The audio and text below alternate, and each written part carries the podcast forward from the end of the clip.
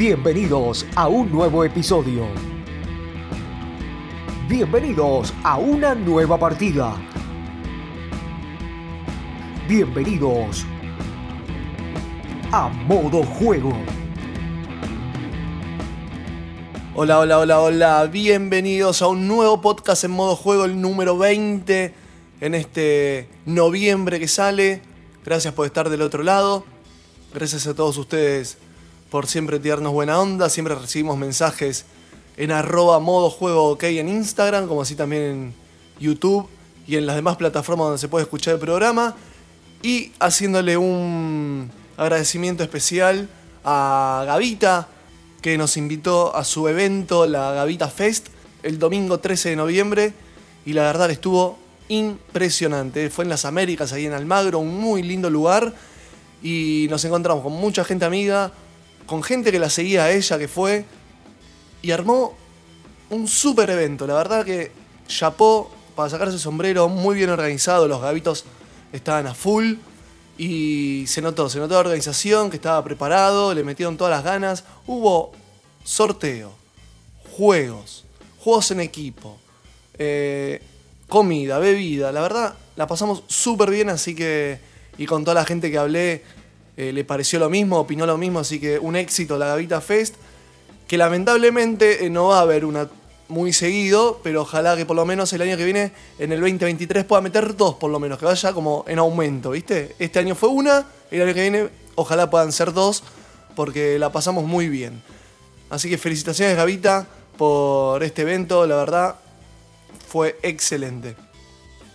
Y después pasamos a que quiero agradecer a los chicos de juegos FCOC en Instagram que nos han dado el juego Caripelas. Party game entretenido para de 3 a 6 jugadores. Eh, lo hemos jugado, nos hemos divertido porque te deja hacer eh, caras, ¿no? Te deja hacer los, los típicos memes con tu cara y adivinar qué meme estás haciendo y así vas ganando puntos. La verdad que, que muy divertido porque nos cagamos de risa con la cara que ponemos cada uno a ver si está bien o está mal lo que estamos haciendo. Así que felicitaciones chicos por este juego Caripelas porque te vas a reír un rato largo, te vas a entretener. La verdad que pasas un muy lindo momento con este juego, así que gracias y ojo que va a haber novedades con este juego.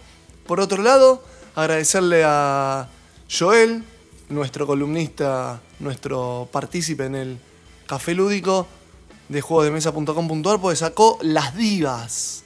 Un juego, una reedición del juego, un juego que vuelve a salir, que él lo reedita con su editorial y que pronto nos va a llegar.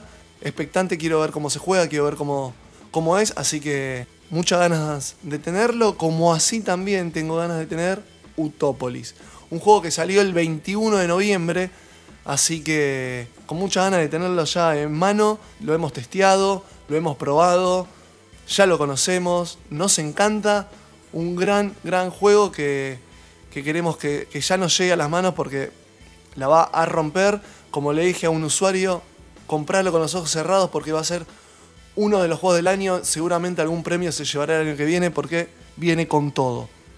Y quería hacerle una mención especial muy chiquitito, agradecerle a Diego Scott y a Lolo Muñoz, a la Crit y a Rama, que en su programa de Metro, eh, siempre tarde, lamentablemente ya no sigue, pero en el mes de octubre tuvimos dos salidas hablando sobre juegos de mesa, así que fue muy lindo, muy divertido. Uno a, uno lo, llena de orgullo, le da alegría que una radio como Metro, un programa con el Diego Scott, eh, te abra las puertas para por lo menos hablar un chiquitito de juegos de mesa que la verdad que es muy lindo. Así que le quiero agradecer a él.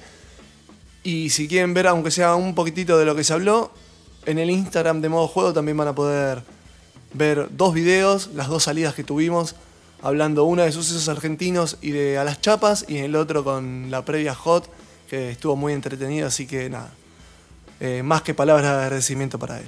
Y metiéndonos ya así en, el, en lo que es el evento, y ahora sí, metiéndonos en lo que es el podcast número, y ahora sí, metiéndonos en el podcast número 20, eh, les voy a hacer una confesión. Yo tenía planteado hacer una entrevista, luego tocar un poquito lo que es la rifa jugona, ¿sí? que gracias a la comunidad borgamera se está ayudando a la ONG diversamente posibles.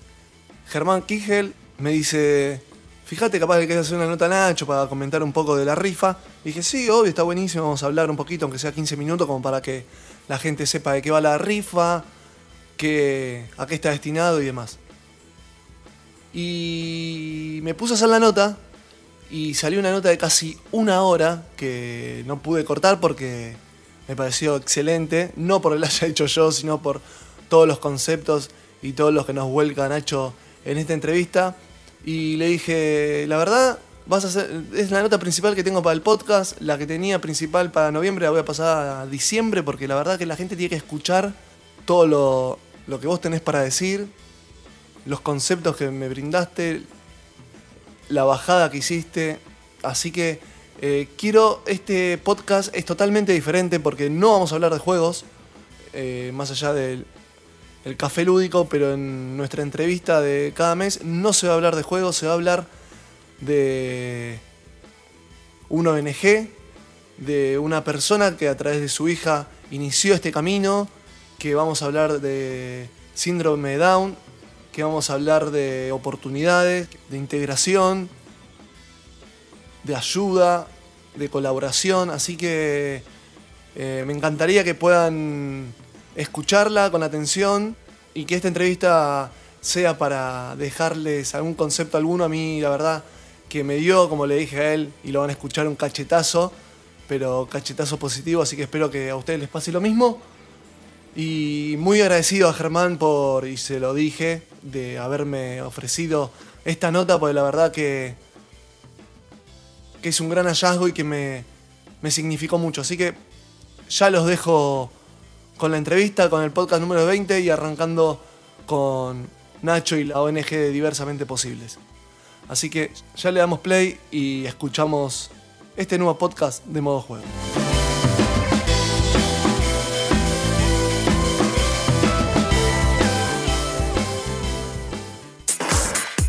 Modo, juego. Modo juego. Una manera diferente de escuchar nuestro fanatismo.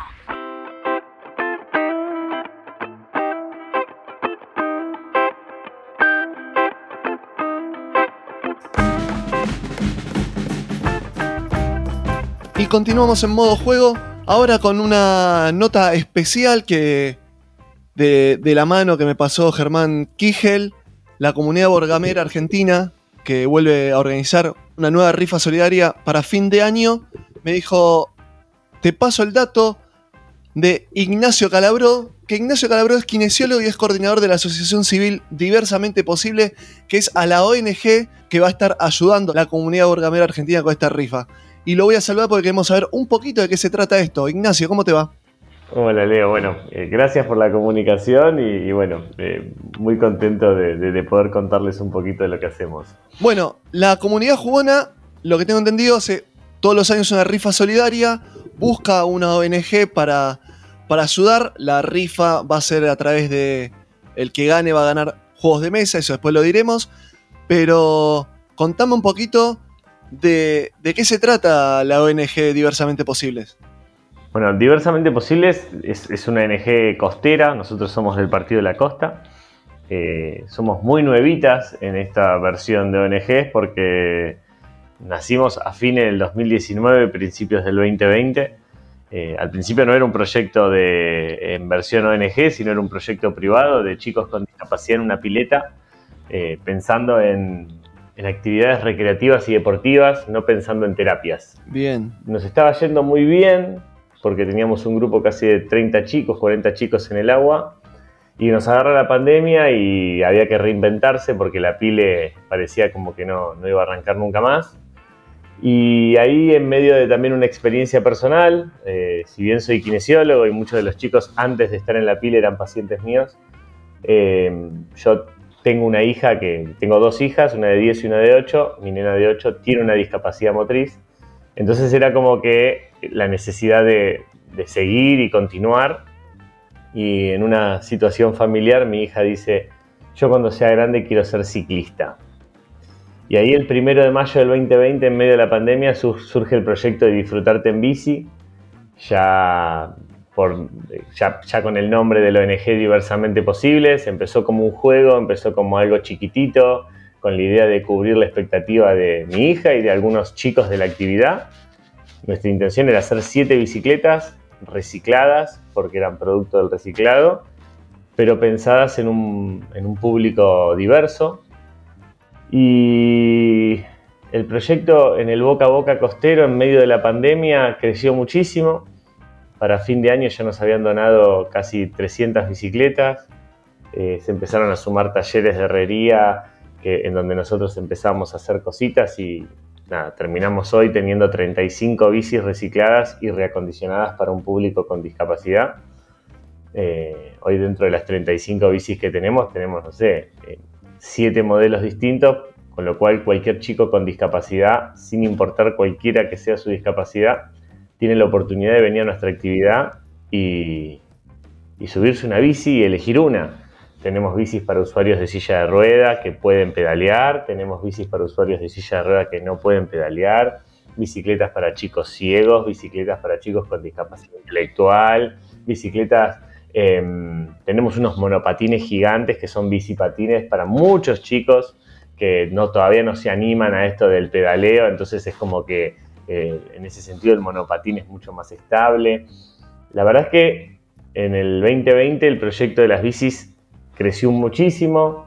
Eh, se hizo un proyecto también lindo porque estamos, como argentinos, estamos como a veces muy mal acostumbrados a, mirar a la discapacidad con cierta lástima y, pudimos convocar en poder visibilizar a un chico con discapacidad, eh, quizás en una carrera con otro pibe sin discapacidad, con una sonrisa y es como que toda la atención se la llevaba la bici reciclada, no, no la silla de ruedas, entonces era como que, a, ver, en, lo personal y, en mi estructura también profesional como, como kinesiólogo, eh, me parece que le estamos dando una vuelta de tuerca al, mundo de discapacidad. Y bueno, si no es un monólogo, te lo, te lo continúo con lo que sucedió después. Sí, yo eh, estaba pensando en la integración, ¿no? te escucho, te escucho. No, no, digo, estaba pensando en la integración con lo que vos estabas diciendo, de integrar a estos chicos a la comunidad en, general, digo, que puedan estar con otros andando en bici, compitiendo y, haciendo lo mismo. Bueno, ese es, de ahí también va. Eh, a ver, por eso te digo, ese fue el, desafío. te, cuento un, dato más. Eh, en, el verano, en el verano del 2020, 2021, ¿sí? diciembre del 2020, eh, claro, nosotros acá en la costa no podíamos eh, arrancar con la actividad de las bicis porque viste que todo se abría, se cerraba, se abría, se cerraba. Y bueno, y justo desde la municipalidad habilitan el trabajo de las escuelas de surf. Y también ya teníamos los tres talleres que nos estaban dando una mano y les digo, che, si hacemos una silla anfibia y metemos a los chicos a surfear. Y no me olvido más, fue un jueves a la noche, 6 de la tarde llegaron los fierros eh, el viernes a la mañana ya teníamos un diseño con tres sillas anfibias puesto. Faltaba comprar las ruedas, hacer la tapicería y, salir. Y para el verano del 2021 salimos con tres sillas anfibias, que son las sillas estas de ruedas para ingresar al mar, pero con una pequeña modificación, que es que la silla se desarma para que un pibe usuario de silla de ruedas eh, pueda subirse una tabla de surf y surfear también. Eh, eso fue un bombazo. A ver, inicialmente nos volvimos locos, nos matamos, nos dimos mil palos, pero el desafío era que en un año habíamos convocado tener 25 bicicletas terminadas, eh, habíamos conseguido donaciones de las tablas, habíamos hecho nuestras sillas anfibias. Fue muy loco lo que se generó y y lo que se generó después, que ese era el, comentario que, que, hacías recién, es que nosotros dejamos de pensar en una actividad inclusiva o integrativa. Claro. Nosotros empezamos a pensar en una actividad de convivencia. Bien. Empezamos a pensar en una actividad que, eh, eso nos dimos cuenta en la playa, una actividad de respeto, en donde la pregunta, viste, la, la pregunta más simple y obviamente la más visible es, ¿Qué sentís o qué siente un chico con discapacidad andando en bici por primera vez o asociando por primera vez? Y hoy para mí es una respuesta súper redundante, lo mismo que siente cualquier chico. felicidad. Exacto, que lo hace por primera vez. Ahora, déjame decirte qué lindo que es que en la playa, este año, por ejemplo, en este año que pasó ahora, 2022, eh, pudimos meter dos veces por semana, algunas semanas tres veces por semana, 30 chicos con discapacidad por día a surfear. Déjame que es que te estén viendo mil personas en la orilla. Déjame que te cuente cuando bajás tres veces por semana en la misma playa, que la gente ya te vea como algo cotidiano y que lo distinto sea en el cambio de quincena. Pero empezar a generar esa cotidianidad hacía de que a los pibes nos miren mal, como ese bicho raro y con ese morbo que estamos muy acostumbrados como sociedad, porque lamentablemente es el morbo de que como no los vemos en, lo cotidiano, cuando aparecen terminan siendo como un bicho raro. Es como algo nuevo, ¿no? Claro. Y lo mismo me sucedió en la plaza cuando hicimos la inauguración de las bicis. Eh, lo primero que hicimos fue poner los tres handbikes, las bicis para pedalear con la mano, y puse un chico arriba, un usuario de silla de ruedas, en uno. E invitamos a los chicos que estaban en la plaza si querían venir. Obviamente que la primera bicicleta que se subieron, a ver, no sé vos, Leo, si alguna vez te subiste una bici para pedalear con la mano, no es algo común. No. Entonces, la, propuesta era esa. Y claro, los pibes fueron corriendo a los monopatines y a las bicis estas para pedalear con la mano. Y, fue increíble porque tuvimos una primera, por primera vez una competencia de igual a igual entre un pibe que nunca se había subido una bici, que en ese entonces era un abuelito, con, dos pibes que no conocía. Entonces es como que como sociedad también poníamos esto, ¿viste? Antes como que la distracción era la silla de ruedas o el pibe babeando, y hoy la distracción eran las bicis, la distracción eran 50 tipos que bajaban a la playa con cuatro sillas anfibias, 10 tablones, y se, empezó a poner bueno, y creo que de ser disruptivo empezamos a ser cotidianos acá en la costa, eh, hoy diversamente posibles, o el proyecto de disfrutarte en bici, disfrutarte surf, eh, es como que se volvió cotidiano, se empezó a generar un grupo lindo de pertenencia y, es como que se está hablando mucho más fácil de discapacidad y, yo creo que ese era el, principal objetivo, era no solo darle la oportunidad a un chico con discapacidad de poder subirse una bici, meterse una pileta o hacer surf, sino de que el entorno lo pueda ver como una persona y no como un enfermo o como un paciente. Eh, así que bueno, nada, ese es el mejor resumen que te puedo hacer de nuestra ONG de estos dos años. Eh, y en este último, este último año es como que lo capitalizado viene con esto así mismo que se sumó lo de la rifa solidaria, es, esa alegría y bueno, y pobre mi familia que es después bancarme en cada cosa nueva que nos metemos, ¿no? Y te quería hacer una consulta. Primero, en el partido de Acosta, ¿en dónde están ustedes? Mirá, tratamos de ser lo, más eh, comodín posible, eh, si bien nuestras actividades son entre Santa Teresita y Costa del Este, pero por una cuestión nada más de que estaríamos estamos en zona centro y es la misma distancia para todos, ¿no? Desde Mar de Ajó a San Clemente. Eh, parte igual de las intenciones próximas es empezar a movernos un poco más para poder llegar a más chicos pero sí, en zona centro del Partido de la Costa, Santa Teresita y ahora dentro de poquito Costa del Este de manera inamovible porque ya estamos con tratativas de nuestra sede. Y después te quería hacer una consulta. Cuando vos arrancaste con, con esto, de, al principio fue un pedido de tu hija, digo, ¿vos sabías de, de bicis, de arreglo, de fabricación? ¿O fue todo sobre la marcha? No, nada. Absolutamente nada. Eh, la primera bici que armamos, eh, que bueno, no sé si vieron alguna de las fotos, son estas bicis en donde las sillas de ruedas se ponen arriba. Ah, mientras que eh, eh, estabas hablando, decime la página si la gente que nos está escuchando puede ir metiéndose y de paso mientras que hablas las puede ir viendo. hoy lo más actualizado son las redes sociales, diversamente posibles, tanto en Instagram como en Facebook. Y si no, la web que nos quedó viejita, www.diversamenteposibles.org. Bien. Y, nada, bueno, e, e, esa bici surgió porque uno, un amigo, que es como el padrino de Lulita, me dice, si la hacemos, y yo ya tenía un modelo, que es un modelo de, unos hermanos europeos que habían corrido dos mellizos, en donde uno era usuario de silla, y, era un modelo que también se fabrica en Argentina, eh, conozco mucha gente, yo intenté conseguirla varias veces, pero son, viste, son cosas muy costosas. Y se lo comento a un amigo, mi amigo me dice, sí, venite, yo tengo una bici, probamos. Eh, hablo con el que vende hierros acá en la costa y me dice que es una bici para Lulita. Sí, bueno, llévate los hierros que necesites y después me contás. Y, claro, eh, a ver, si vos me decís que era un hierro 2020 de, de 2 milímetros de espesor, yo no tenía ni idea. A gata gata, los chicos del taller tenían miedo que me corte con la moladora porque soy un desastre. Pero bueno, mis manos se fueron transformando de ser kinesiólogo de consultorio a, me mandaban a limpiar los bolilleros de las bicicletas con nafta. Eh, así que se me curtieron las manos de golpe. Pero bueno, después de la primer bici, la producción esta con, el, con mi amigo el herrero eh, fue simple. Nos empezamos a dar cuenta de que había lo complejo después era el mundo de la bici.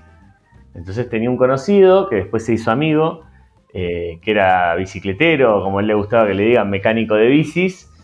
Eh, y claro, con él ya la pata se cerró porque yo ya tenía el conocimiento sobre discapacidad, después teníamos uno que era herrero y otro que era mecánico de bicis. Entonces entre los tres nos peleamos mucho, pero empezamos a encontrar la relación de un piñón, la relación de un plato, para una bici bajar un plato, hacer un tensor, eh, cambiar las bielas. Te estoy hablando de un lenguaje que para mí antes era imposible de comprender, pero empezar a evaluar los centros de gravedad, jugando también y practicando con muchos de los nenes de la actividad, donde teníamos alguno que era un poquito más gordito, entonces había que cambiar el centro de gravedad, poner una rueda antivuelco. La verdad es que es mágico, la evolución. En un momento habrá sido prueba y error también para vos. Uy, nos dimos unos palos divinos. No, no, no, te puedo contar. Hicimos la primera bici, la de Lulita, y me acuerdo que como no teníamos mango para comprar una madera para ponerle, le habíamos puesto una placa de yeso, venía mandando a los gomazos y, se rompió la placa de yeso en la mitad y volamos. Después otro día hicimos un sidecar porque queríamos probar, viste, no sé si ubicas el sidecar, es la bicicleta y el carro al lado en donde una persona va sentada al lado de la rueda trasera. Sí, bien. Oh. Ahora que me decís sí. No, no, esa, esa nos dimos nos dio un golpe que yo estuve dos días sin caminar del golpazo que nos dimos. Eh, pero bueno, lo increíble fue que empezamos a encontrar pequeños detalles dentro de cada bici que hacíamos, como por ejemplo, no sé, hicimos una bici tandem, en esta de que una ciega o una persona con una discapacidad intelectual o con, algún trastorno del equilibrio va atrás y el otro va adelante pedaleando y también los dos van pedaleando pero mm, esto de ir llevando el equilibrio el que esté adelante. Y, nos pasaba de que, no sé, al principio de la primer bici uno de los chicos decía, no, el que de atrás no pedalee. Y en un día hicimos una prueba y dije, no, que pedalee el de atrás y que el de adelante lleve. Entonces una de las bici que habíamos hecho era solamente con pedales atrás. Entonces, por ejemplo, no sé, si se tenía que subir un pibe con, con alguna discapacidad visual, se tenía que reventar pedaleando porque el de adelante iba como manejando. Pero fueron pruebas lindas que fuimos haciendo. Eh, y nos empezamos a dar cuenta en esto de que por eso a mí, como te decía antes, no me gusta quizás hablar mucho de inclusión, de integración, porque creo que la inclusión solo se da cuando uno está disponible, ¿viste? Claro. O sea, en esta conversación, quizás vos no estabas en el mundo de discapacidad, pero te quedas con eso y, que quizás también es lo, lo, que muchas veces quiero transmitir en estas oportunidades, ¿no? Que la inclusión está cuando uno pueda estar disponible, cuando uno, eh, cuando una persona no sea una barrera en el entorno de una persona con discapacidad. Y vos decís, no sos una barrera y por qué? Porque a veces hay una rampa y tus cinco minutos con la baliza te estacionaron ahí y tapaste la rampa, pero también uno es barrera cuando no está disponible y mira mal, cuando mira con morbo, no sabe cómo relacionarse. Se hace el indiferente. Claro, bueno, yo doy algunas charlas como asociación y digo, bueno, hay, tres tipos de personas, ¿no? El, que tiene miedo, el ignorante y, justamente el indiferente que generalmente lo nombro con, una mala palabra, ¿no? Decila, decila, porque quiero saber cuál es. No, no, no, no, no, porque es el, hijo de. Pero. Ah, ok. Eh, porque la indiferencia tiene que ver con esto de. Hay tanta subjetividad en todo lo que hacemos, pero en la discapacidad mucho más. Y lo que no se ve y lo que no se nombra no existe. Entonces la discapacidad tiene esto. Eh, entonces, como no sabemos cómo nombrarlo, no sabemos dónde ubicarlo, entonces ahí es donde aparece lo inclusivo, lo adaptado, lo integrado. Y vos decís, ¿sí por qué? Entonces, terminamos hablando de inclusión en términos de, incrustación o de... Eh, a veces, viste, como que digo, hablamos de inclusión pensando que estamos abriendo el portón y estamos abriendo una, abriendo una ventanita. Y el que no entra, y el que se queda afuera. Entonces, lo de las bicis fue muy loco porque yo a los chicos del taller les decía, mira, si a esta bici le hacemos este ajuste, la pueden usar 10 pibes. No, imposible. Y, siempre todos los chicos del taller me decían lo mismo. Imagínate que la silla anfibia, eh, cuando yo planteaba una silla que se pueda desarmar para poder subir una tabla de surf, y me decía, estás chiflado, o sea, no, hacemos una silla y otra silla. Entonces yo explicaba y digo, no, porque una persona usuaria de silla de rueda, uno no la tiene que estar manoseando tanto, o sea, ¿por qué tenemos este abuso de que podemos ayudar, pero por qué tocar tanto? O sea, el tipo es dueño de un cuerpo, es como cuando vos vas a algún lado y hay una silla de rueda y uno automáticamente mueve la silla de rueda pensando de que es un bebé que lo tiene que mecer, ¿viste? Entonces digo, no, hay que empezar a respetar y empezar a hablar de estos espacios. Entonces, bueno, nada, la verdad es que, la experiencia fue muy linda y en esa experiencia linda, lo, lindo capitalizado es que se sumó mucha gente y, y bueno, y lo loco, más loco de todo eso es, tuvimos que frenar la campaña de donación de bicis porque ya no teníamos dónde guardarlas nosotros hoy las bicis terminadas están guardadas en dos garajes de, dos chicos de la actividad. Y a razón de eso, porque no teníamos lugar, eh, hablando con familias a ver si nos podían prestar un lugar, nos terminaron donando un terreno. Y a veces en menos de dos años, eh, eh, bueno, este año fue toda la catarata de cosas lindas que sucedieron porque cada oportunidad era, bueno, juntar un poquito de mango más como para ver si comprábamos el techo, comprábamos esto, comprábamos lo otro y si sale todo bien, ya después del verano podríamos empezar la obra. Bien. Que fue muy loco y... Pero bueno, me parece que lo más loco es, si bien la bici, lo de surf es algo vistoso, es lo que se genera en, en lo comunicativo y en el poder poner palabras a cosas que mucha gente todavía tiene miedo. Perfecto. Yo acá estoy viendo eh, una foto ahí en las redes de diversamente posibles en Instagram. La silla anfibia es, a ver si me, me ayudás. La silla, yo estoy viendo a una, a una chica subida a una tabla de surf en una silla. ¿Esa silla es desmontable de, de la bicicleta anfibia? Son dos proyectos distintos. Uno es la silla anfibia y el otro es la bicicleta. Ok.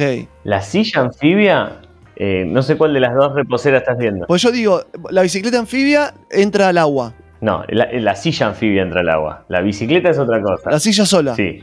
Ah, perfecto. El proyecto de las bicis es una bici común en donde vos circulás por la calle.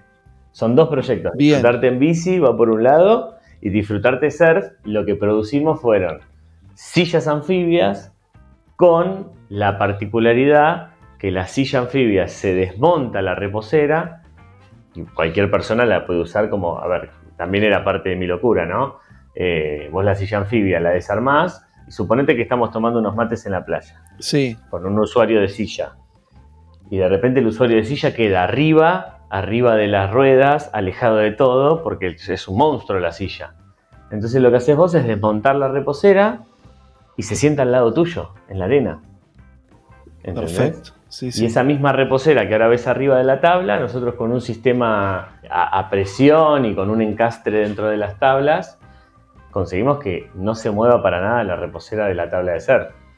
Entonces, eh, bueno, obviamente que hay un protocolo alrededor de la tabla, ¿no? Porque no es lo mismo que nos subamos nosotros una tabla y que ante una situación incómoda te tirás o sabes que caes al piso y te levantás, en un pibe que está atado, en donde de repente se vuelca la tabla y el pibe le roza la cabeza en toda la arena tenemos un protocolo de cuidado para que... Claro. hasta ahora nunca pasó, pero para que no suceda nada. Pero bueno, lo lindo de la silla anfibia es que tiene esta particularidad pensada en el surf. Bien, y la sonrisa de los chicos es irreemplazable. Sí, de los chicos, de las familias. para mí es, algo increíble. Pero por esto que te digo antes, ¿eh? le estás dando una oportunidad a un montón de pibes que, que no estaban pensados para nada. Y en la otra situación también, ¿no? Que a veces ellos, un pibe con discapacidad, yo lo digo de manera como me sale, ¿no? Que tengo que aprender a, ser un poquito más correcto, pero hoy un pibe con discapacidad pensado en una actividad recreativa, en el, en el común de la gente se lo piensa cada 15 días o un ratito los sábados.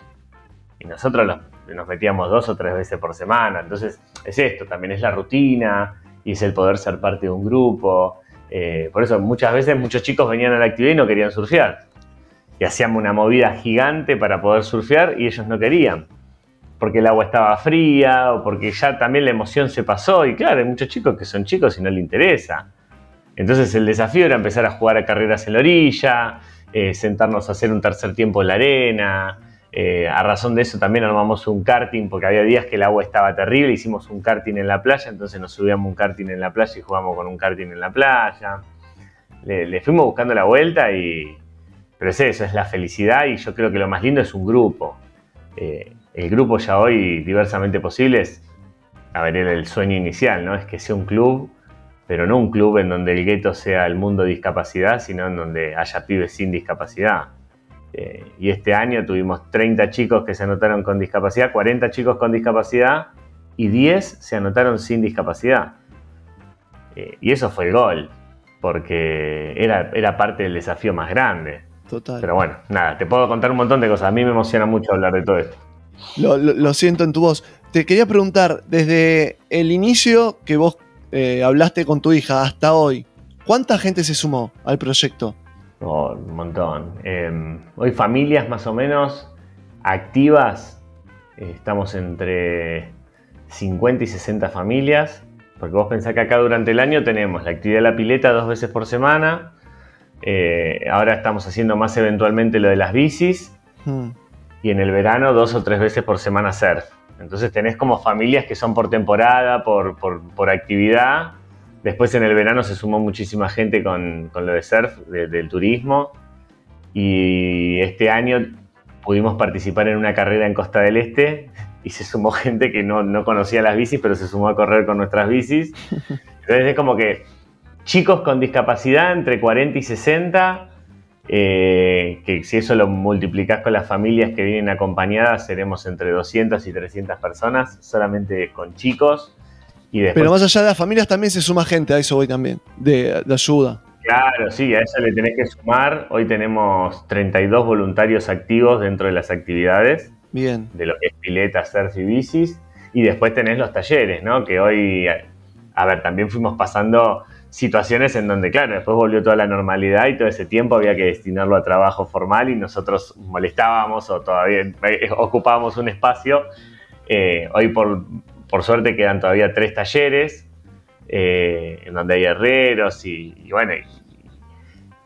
a ver, lo loco es esto, que se sigue sumando gente, se siguen sumando ideas. Porque aparte lo, lo que pienso es, mucha gente se sumó con una pandemia de por medio. Porque no es que estás hace dos años constantemente. Arrancaste prácticamente en pandemia. Cuando el mundo estaba parado. Y porque nosotros, a ver, el proyecto de la pile que, yo había armado, eh, justo la semana que habíamos conseguido mi máximo objetivo, que era, nosotros teníamos una actividad con 20 chicos con discapacidad. Y de repente de los 20 chicos teníamos la posibilidad de becar a un chico sin discapacidad. Entonces, cada niño con discapacidad traía a su amigo sin discapacidad gratis. O sea, obviamente que siempre fui disruptivo, pero con estas cosas más. Eh, esa semana después vino la pandemia, fueron dos meses de tener que estar bollando en la virtualidad para no perder el contacto y demás. Mm. Y el primero de mayo mi nena hace esto, que tira esta idea, y el 3 de mayo ya la bici, la primera bici la teníamos. Claro. Y ya para nosotros hicimos la primera publicación con cinco bicicletas armadas y dos por terminar, porque la flota completa eran siete bicis en junio del 2020. Y a partir de esa publicación fue una locura lo que se dio. Pero fue una locura, porque claro, todo el mundo estaba en la casa. Fue el peor momento de la pandemia. Y nosotros acá en la costa, como no estábamos tan encerrados, teníamos la posibilidad de movernos cerquita. Yo, nosotros teníamos un taller acá a cuatro cuadras, un taller en la esquina de mi casa. O sea, lo loco de que empezamos a hacer bici con mi amigo que vivía acá a 20 cuadras. Y mi vecino de la esquina, que nunca me había hablado, nos vio las redes y me dice, yo me quiero sumar, tráeme bicis. Y las bicis yo las tenía en la puerta de mi casa. Entonces, eh, se dio muy lindo eso. Entonces, al ser un pueblo, imagínate que nosotros no teníamos un tráiler. O sea, no teníamos estructura. Y nos empezaron a querer donar bicis de San Clemente. Entonces empezaron a las mismas familias a organizar y decir, bueno, eh, yo pongo un punto de entrega en mi casa. Entonces teníamos en San Clemente un punto, en Las Toninas otro punto, en Santa Teresita dos puntos, Mar de Ajó dos puntos. Y hubo un día que empezamos a levantar bicicleta y fueron viajes y viajes de tráiler cargando bicicleta, porque la bici acá es lo primero que se oxida. Claro. Tenían que ir a buscarla. Aparte, que venís de un palo completamente diferente. No, no, no, por eso yo como kinesiólogo fue, fue, una locura. Por eso mi esposa yo creo que eh, tiene, tiene una paciencia aparte. Eh, pero bueno, por eso también es, todo tan pasional. Tiene que ver con el mundo que le quiero dejar a mi hija y, el, mundo que sueño para cuando yo no esté. Que tiene que ver con eso. Por eso mm. también hablamos de tender redes y, más que agradecido también con Germán por, por haber pensado en nosotros y en pensar cómo se dio la red, en donde Germán había, eh, la, gente de, de, la comunidad jugona eh, había pensado en, otras instituciones y, los derivaron a nosotros. Y eso para nosotros también fue algo muy lindo porque que, sepan lo que estamos haciendo, que sepan cuál fue el objetivo, eh, cuál es el objetivo. O sea, nuestro proyecto hoy no dona una, bicicleta a un chico con discapacidad. Nuestro proyecto no vende una bicicleta. Y nuestro proyecto tampoco vende ni alquila una silla anfibia. Hoy nosotros lo que queremos, eh, desde la sede y el día de mañana con el taller es replicar nuestro proyecto en otros lugares.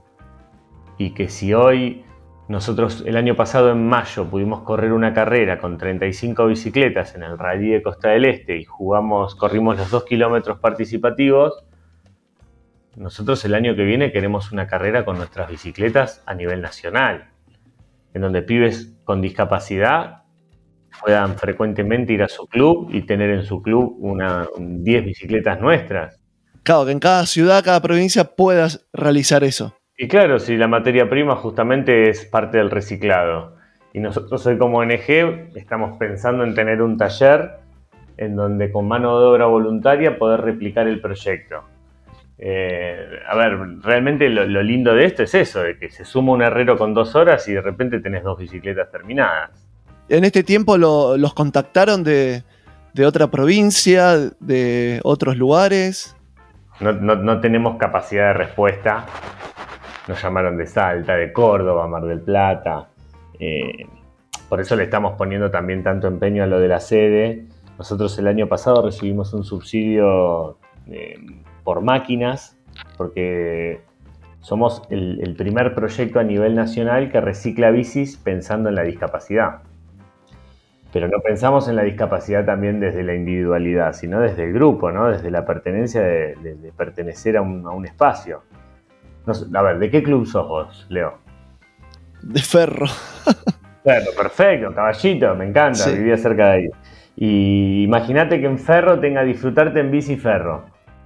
Y de repente Ferro tiene fútbol adaptado, tiene tenis adaptado, eh, atletismo adaptado, y de repente tiene 10 bicicletas en donde pibes con y sin discapacidad se pueden encontrar a jugar. Entonces dejas de, tener esta cuestión separatista y de gueto en donde al a la persona con discapacidad la pones aparte para tener una actividad en comunión. Y después encima de eso, proponer tener una carrera una vez al año. Digo, ya ahí generaste un espacio en donde había un montón de personas que no tenían nada para hacer ya tienen una actividad recreativa, deportiva. Me parece que esa es la vuelta que le queremos dar. Eh, nos pasa mucho, ¿viste? Que la gente nos escribe pidiendo si le donamos o le vendemos una bici o si pueden venir a nuestro taller y hacer su bici. Y no tiene que ver con la soberbia o con el egoísmo de no hacerlo, o sea, porque si nosotros lo pudimos hacer con ganas y sin recursos, creo que cualquiera puede hacerlo. Eh, y justamente las sillas anfibias logramos patentarlas porque no queremos que se comercialice nada similar a lo que hicimos eh, a nuestro diseño, porque nuestra idea de accesibilidad es poder brindar una oportunidad a una persona que no eligió la discapacidad. Claro. Por eso es esta locura. O sea, yo hoy como padre de una niña con discapacidad usuaria de silla de ruedas, yo no elijo pagar una obra social carísima para que cada dos años me, me hagan presentar 50 millones de papeles para tener una silla de ruedas. ¿Entendés? O tener que eh, someterla a 200 millones de auditorías para que le den la medicación para que no convulsione. Y esos manoseos, la sociedad hace vista gorda. Mm. Entonces por eso la locura del proyecto hace que digo, uy, una silla anfibia, que no puedes bajar a la playa. Precio, te metes en Mercado Libre en 400 mil pesos, 500 mil pesos. ¿Y quién puede tener una silla anfibia? La accesibilidad termina siendo el privilegio del que cuenta con el dinero. Entonces la, locura de pensar algo así, en donde hoy tenemos máquinas, seis bancos completos de trabajo que están guardados porque necesitamos terminar la sede, y con la sede cualquier persona que tenga ganas de venir a poner dos horas de su vida puede hacer una silla, una bici, y pensar en esto, en replicarla, y, y utilizar la asociación civil, una ONG, asociación civil sin fines de lucro. Nosotros no queremos ganancias. Claro. Lo que nosotros queremos es llevar accesibilidad y llevar oportunidad a pibes. Y que se replique esto por todo el país. Sí, ojalá. cada vez que lo escucho se me pone la piel de gallina. el lunes vino la TV pública a la costa. Y ya es la cuarta vez que salimos en TV pública. Y cada vez que en el programa de Goico nos preguntan, me dice, es increíble. O sea, desde la primera bicicleta hoy, me dice, siempre tienen una idea nueva. y digo, sí, porque lo lindo de esto es que es una red que se potencia. Y el día que Germán nos llamó y nos ofreció esto, digo, me parece fantástico, o sea, porque realmente es una súper oportunidad. O sea, hace un mes atrás, ni un mes atrás, conseguimos que la Fundación Julio Boca venga a la costa a dar dos galas a beneficio de nuestro ONG. Y no era solamente una cuestión recaudatoria como era la rifa ahora, ¿no? Era una cuestión de que había que organizar una producción teatral, venían 30 bailarines a la costa y lo pudimos organizar porque la comunidad nos apoyó. Claro. Y de... Te seguís metiendo en cosas que no sabés. No, no, no, fue una locura. Pero bueno, gracias a... Eh, te cuento esto solo y ya no... No, no, no, no dale, dale, tranquilo.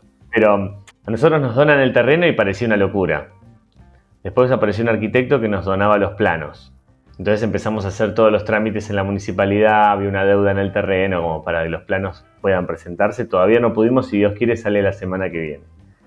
Pero después de eso empezamos a hacer, y no, sé, nos llamaron de la carrera del Rally de Costa del Este para que nos hagamos cargo del buffet. Entonces con el buffet juntamos algo de dinero. Mm. Y juntamos, me acuerdo, 200 mil pesos. Claro, para una obra de 15 millones de pesos, 200 mil pesos era nada. Pero lo loco es que atrás de eso se empezaron a encadenar cosas y se encadenaba un subsidio, se encadenaba eh, nos llamaron de la, bueno, conseguimos que la Fundación Julio Boca venga a la costa. A razón de eso y buscar sponsors, eh, la gente de Galtech, que es una empresa de, Tandil que hace tinglados, galpones, se sensibilizó con el proyecto, nos dona parte de la estructura y parte de la mano de obra. Entonces faltaba el techo de repente. Porque ya tenemos el dinero para las bases, encadenado, la platea de hormigón, ya tenemos el compromiso de toda la estructura y nos daban la mano de obra del techo. Con lo de Julio Boca conseguimos comprar el techo, ya lo tenemos acopiado. Y ahora, cuando nos llamaron de, la rifa jugona, digo, podemos o seguir avanzando en la obra o tener dinero para poder seguir haciendo cosas para los chicos, que bueno, fue la decisión que habíamos hablado con, con los organizadores. Pero bueno, y atrás de eso, hoy surge la posibilidad de que en un mes podemos hacer otro evento, ya pensando en las paredes, ya la repercusión hizo de que varias personas y empresas de acá de la costa empezaran a donar de a un palet de ladrillos, unas bolsas de cemento. Así que nada, ahora es, ya la obra es, eh, está ahí nomás. Es realidad. Sí, eh, ya hoy por hoy tenemos capitalizado. Por eso te digo, de los 200 mil pesos iniciales, que fueron en mayo de este año, hoy ya tenemos compromisos y acopios por casi 5 millones de pesos. Y no tuvimos que llorarle a nadie. Eh, y eso es lo loco. Hoy la asociación tiene esto lindo, que mm, si se meten en las redes sociales, esta semana estrenamos videoclip con canción propia, eh, que se llama Diversamente Posible. Ya está en YouTube el videoclip y está en YouTube también la canción. Y parece una locura y no, pero esa canción ya se está escuchando en las escuelas a la hora de hablar de discapacidad. Entonces es muy lindo lo que sucedió. O sea, por eso te lo cuento con tanta pasión. No, no, me encanta, me encanta.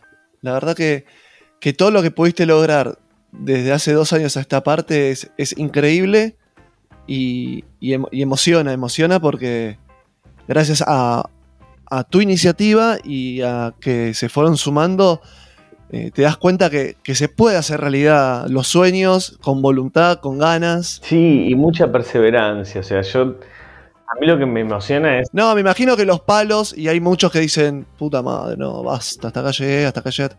Y es, no, sigamos, no, sigamos que se puede, no sé. Sí, yo el ejemplo, el ejemplo que le doy a mi esposa es si yo quiero que, crezca el, que crezca el pasto, lo tengo que regar todos los días. Hmm.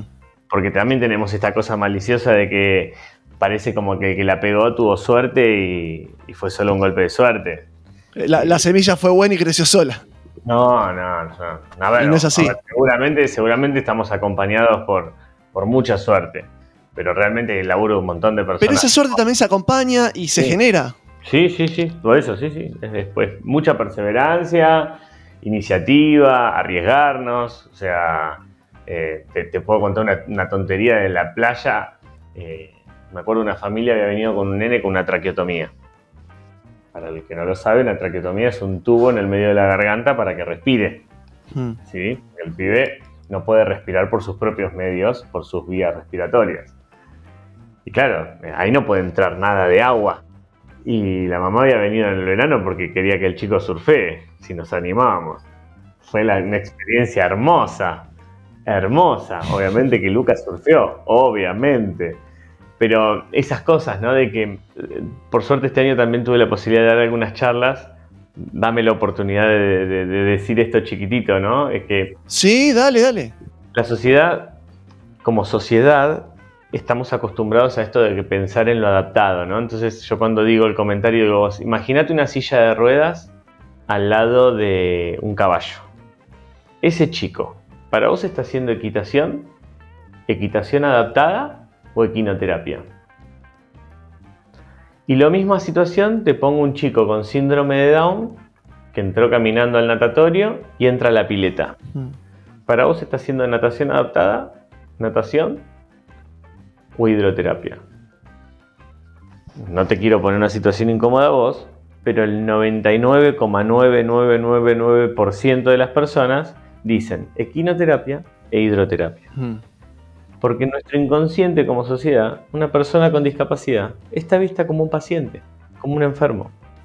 Es que si me, vuelvo para atrás y cuando yo te dije inclusión, vos me dijiste que no, entonces ahí tengo que aprender que no es esa la, respuesta. No, a ver, obviamente que es mi locura, ¿eh? No, no, no, pero te quiero decir, obviamente que el 99% va a decir lo que vos nombraste, pero digo, eh, en esta charla y voy aprendiendo y hay cosas que no sabía y, con lo que me vas contando, también a uno se le abre la cabeza y uno va entendiendo cuál es también eh, la postura de cada uno y decir por, por, qué te lo estoy diciendo también. Claro, por eso cuando empecé te dije, para mí esto es una gran oportunidad, no solo para agradecer a la gente de la rifa, agradecer a vos por la oportunidad de que a tu comunidad contarle lo que hacemos, sino también es una oportunidad para poner algo en palabras y que como hay tanto mito, tabú, miedo, ignorancia, lo que no se nombra no existe. Claro.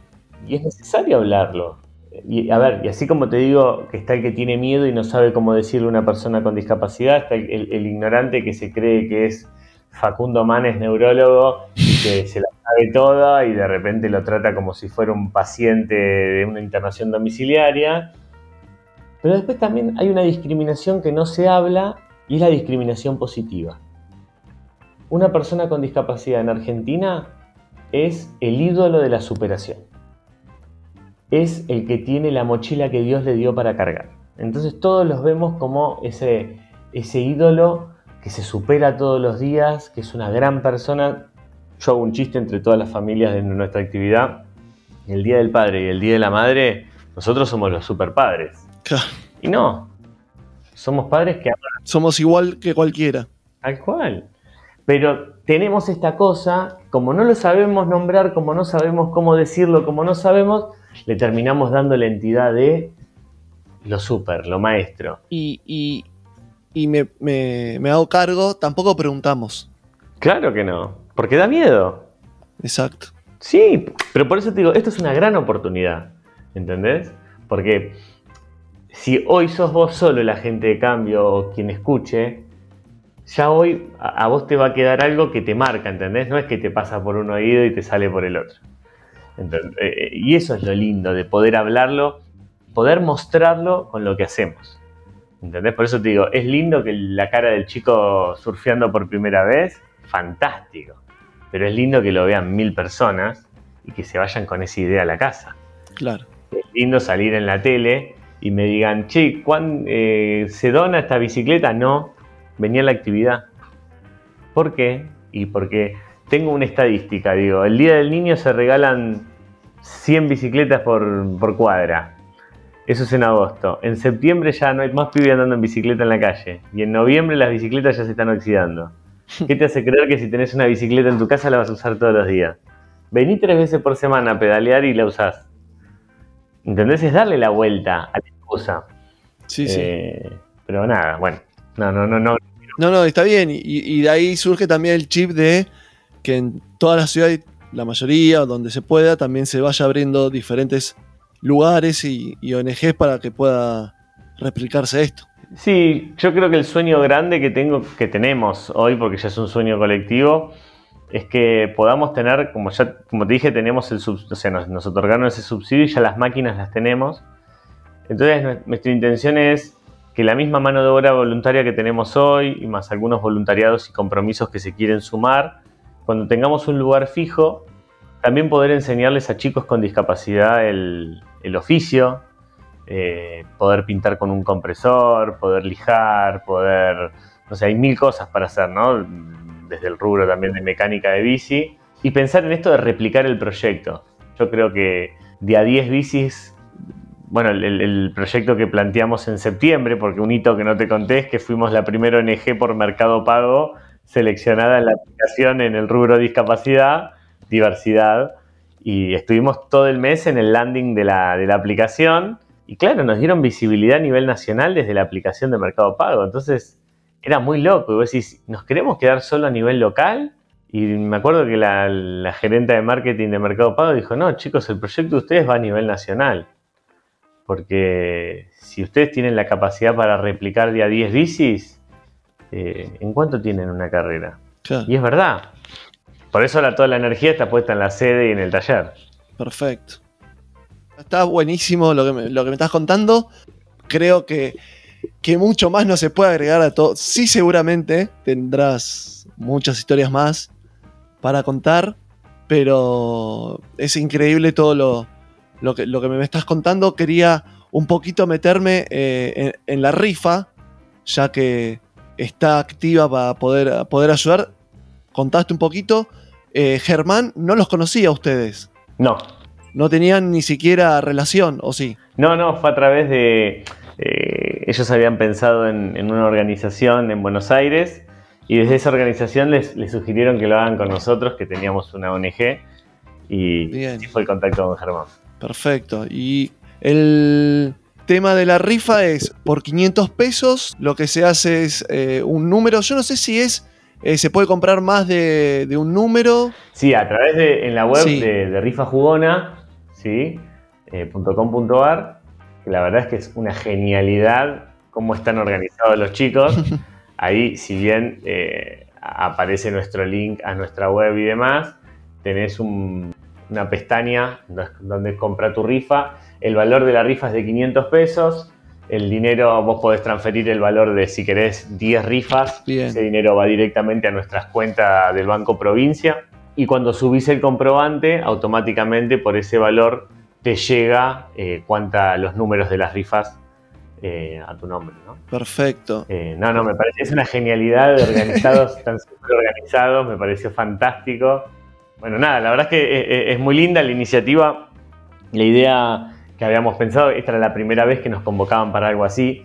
Entonces, lo que nosotros les propusimos como ONG es, en base al dinero recaudado, eh, creo que hoy están cerca de los 160, 180 mil pesos, ya se iban recaudando, o sea, es algo muy positivo. Eh, la intención es cuando se haga el cierre, cuando tengamos el número, decir que lo vamos a utilizar. Ojalá que lo podamos utilizar tanto para las bicis como para las sillas. Pero bueno, contarlo y materializarlo en- a corto plazo como para que toda la gente que participó de la rifa sepan que se usó el dinero y, y en dónde lo van a poder ver, porque también no deja de ser un proyecto concreto y para cualquiera que esté cerca del partido de la costa o quiera venir a participar de alguna de nuestras actividades, las cosas están y, y se pueden usar. Más allá de, de los premios, el, el premio es algo secundario, sino acá lo importante es también poder ayudarlos a ustedes, que es la, la idea, y visibilizar lo que hacen. Sí, y creo que también lo más lindo es esto de, de participar activamente y no desde la lástima, que, que es algo que, Total. que así como te atormenté durante media hora con lo que te venía contando un poquito más, que es esto, que uno colaborar activamente es cuando vos viste vos abrís la billetera, no, no dar lo que te sobra, sino dar lo que uno siente. Y, y creo que la rifa le da ese valor, que si bien es un valor Total. simbólico y, y- y el valor de los premios es altísimo, porque yo tampoco mm, no entendía, ¿no? Bueno, eh, en tu comunidad la vez pasada hablaba con Germán, eh, el, el valor de los premios, o sea, No, no, lo- los premios son, son increíbles. Eh, simplemente para, para nombrar algunos, hay seis premios. O sea, seis, van a haber seis ganadores. Si no saqué mal la cuenta, el primero se llama más de 50 juegos. claro. mm, El segundo se lleva, ya te digo, son 7 juegos. El tercero se lleva 12 juegos. El cuarto, 8. El quinto, 7. Y el sexto premio se lleva 4 juegos. No, no, es impresionante. Sí, esto lo lo terminaron, a- pero esto lo agregaron la semana pasada, porque la primera semana había del primero al tercero y se siguieron sumando. Fue terrible, no, no. Y la verdad es que yo tampoco conocía también de, de- de los valores, ¿no? Dentro de la comunidad de ustedes, los Claro. valores de los juegos. Me llamó mucho la atención. Por eso que la rifa termina siendo el valor de la rifa en sí.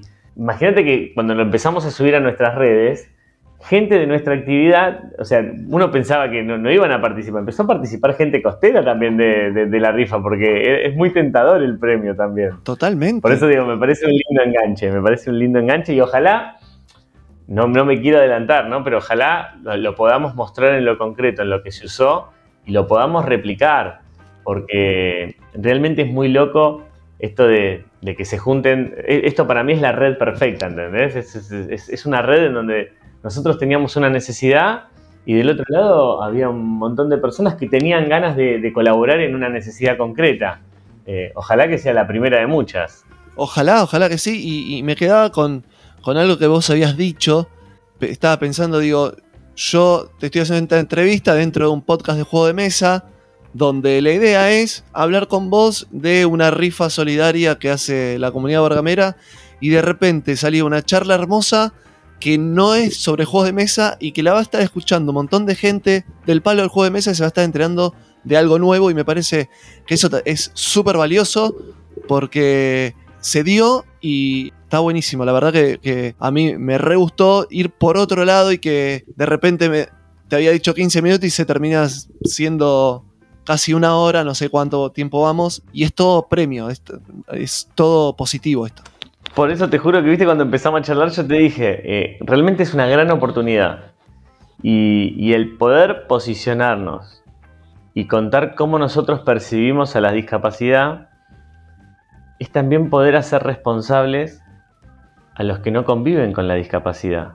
No, no sé si te queda alguna pregunta más, pero me gustaría dejarte dos cierres en referencia a lo que nosotros sentimos como ONG de la discapacidad. Yo yo tengo una, una pregunta sola nada más para hacerte que me quedaba. Sí, Eh, no, otra también era de, de, eh, integrar, no, integrar porque no es la palabra, de que to- todos o todes, si querés, podamos eh, convivir en, en diferentes ámbitos, tanto en la playa, jugando a juegos de mesa, que, que sea todo uno. Esto también es lo que, lo que saco. Es- somos todo uno y todos tirar para el mismo lado y todos jugar al- a lo mismo y poder ser una comunidad para todos. Mira, hay una frase linda que te lo resume. Inclusión no es que te inviten al baile, es que te saquen a bailar. Me encanta, Es- aplica, ¿entendés? total. Y, y dale, decime, decime lo que me vas a decir. No, y- no, la pregunta era, ¿qué te dice tu hija hoy? Hoy eh, queríamos un monstruo. Eh, Porque creo, desde esa, eh, no sé si fue desde eh, inocencia o realmente lo pensaba de decirte, pa, es- hace falta esto ¿Por qué no hacemos esto? A hoy. No, mira, a ver, la vuelta de tuerca encima es. ¿Sabes cuál es la vuelta de tuerca? Mi hija es no verbal. Mi hija tiene una discapacidad tan compleja que no habla. Mi hija habla a través de una tablet como la que tiene Bullrich. Bien, sí. Eh, entonces es como que encima es mucho más complejo. El día que nos dijo que cuando sea grande quería ser ciclista fue a través de pictogramas en una tablet y que nosotros pensamos que se había equivocado. Y le dejamos entrar a la galería de fotos y buscó una imagen en donde yo hace unos años había corrido una carrera en bici y dijo que ella quería hacer eso cuando sea grande. O sea, nos reconfirmó que quería eso. Claro. Yo creo que algo que no te dije al principio, yo, soy kinesiólogo, pero hace 10 años trabajo con discapacidad infantil. O sea, cuando vino mi hija al mundo, me vino a decir, bueno, deconstruite macho porque la discapacidad llegó y se instala.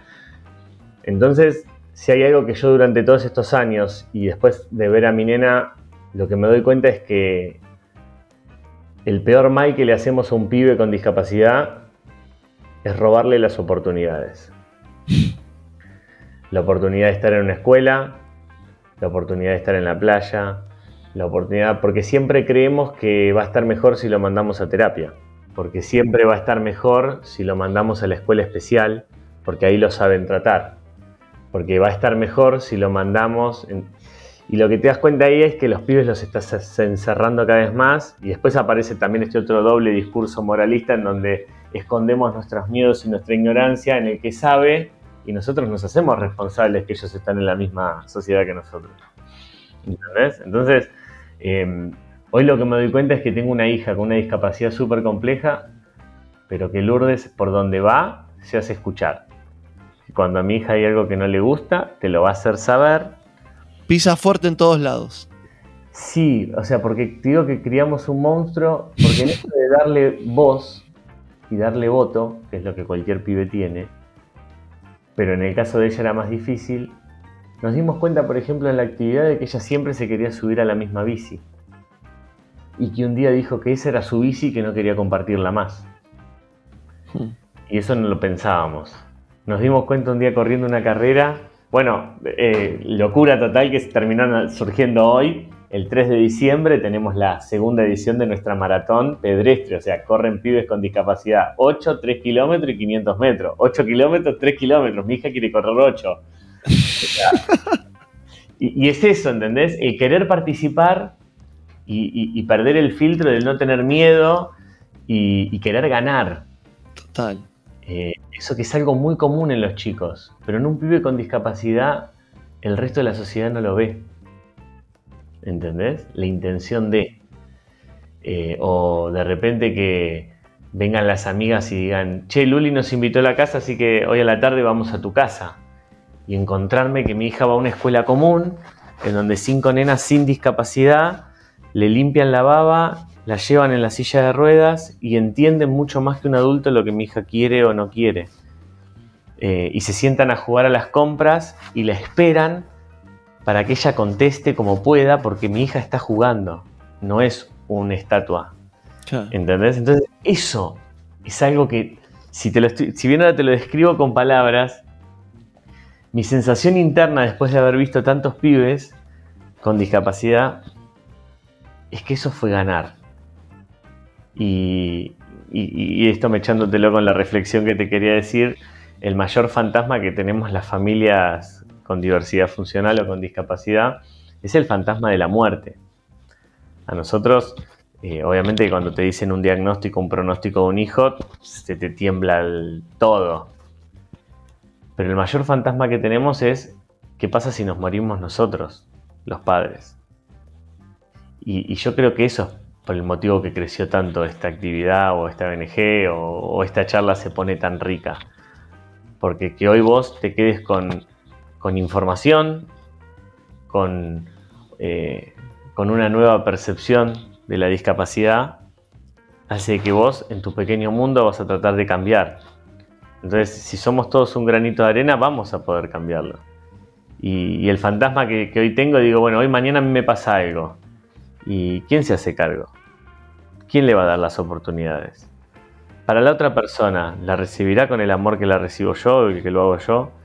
Entonces ese es el objetivo de tener una sede, tener un espacio de encuentro, tener más bicis, tener más oportunidades como extras, en donde iban a ser 15 minutos y que termine siendo una hora y media, y no importa, cortalo después como quieras, pero lo importante es, lo importante es que se pudo decir y que uno no sabe cuál es el efecto dominó de esto. Porque yo nunca me hubiese imaginado que, iba a llegar a esto.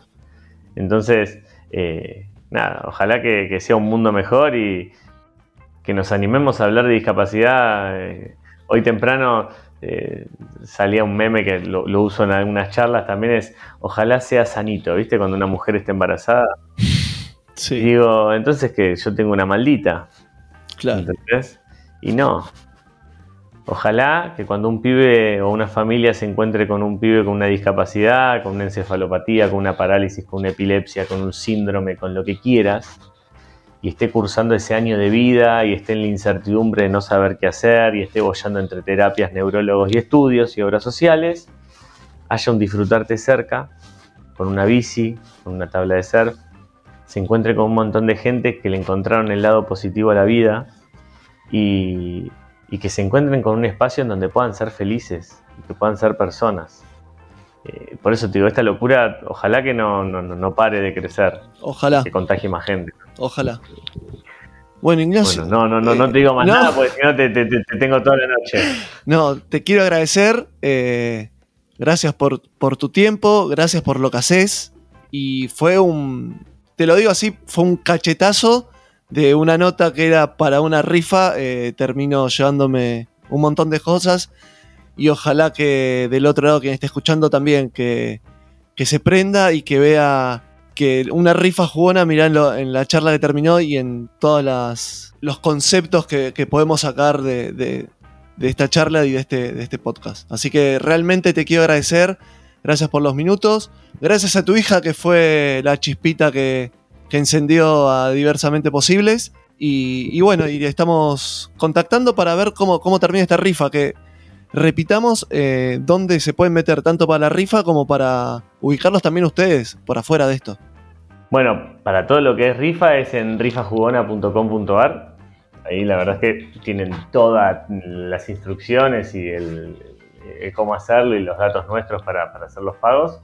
Y en nosotros en las redes sociales hoy, que es lo más actualizado y donde está el contacto, es arroba diversamente posibles, tanto en Instagram como en Facebook. Genial. Nada, me... Cachetazo, te digo. Estoy... Pero lindo. No, hermoso, pero te quiero decir, capaz, no, soy de acotar más, soy de hablar más, pero eh, la verdad que hoy eh, me dediqué a escuchar y aprender. Es, es, eso. Así que te agradezco de este lado, Ignacio. Bueno, gracias, gracias por el tiempo y, la permeabilidad. Al contrario, que tengas un excelente fin de año. Igual vamos a estar hablando, falta, pero bueno, eh, y que la rifa sea lo mejor posible para que sigan creciendo los sueños y se sigan haciendo posible.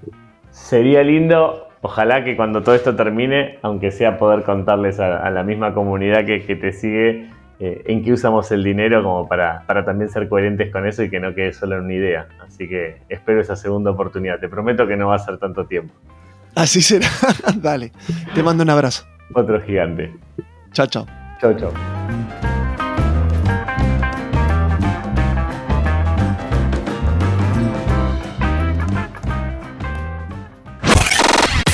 Esto pasa cuando estás en modo juego. Dale, vamos, Kimo, jugá, jugá, jugá, piola. No sé. ¿Para vos cuántas dijiste que ganabas? ¿La vas a cagar? ¡No, carta! ¡No! Totó está por ganar con un 10, pero a Sofi todavía le queda una por ganar. Y Dale, no jodas. Parece tener... Te queda todavía no. ¡No!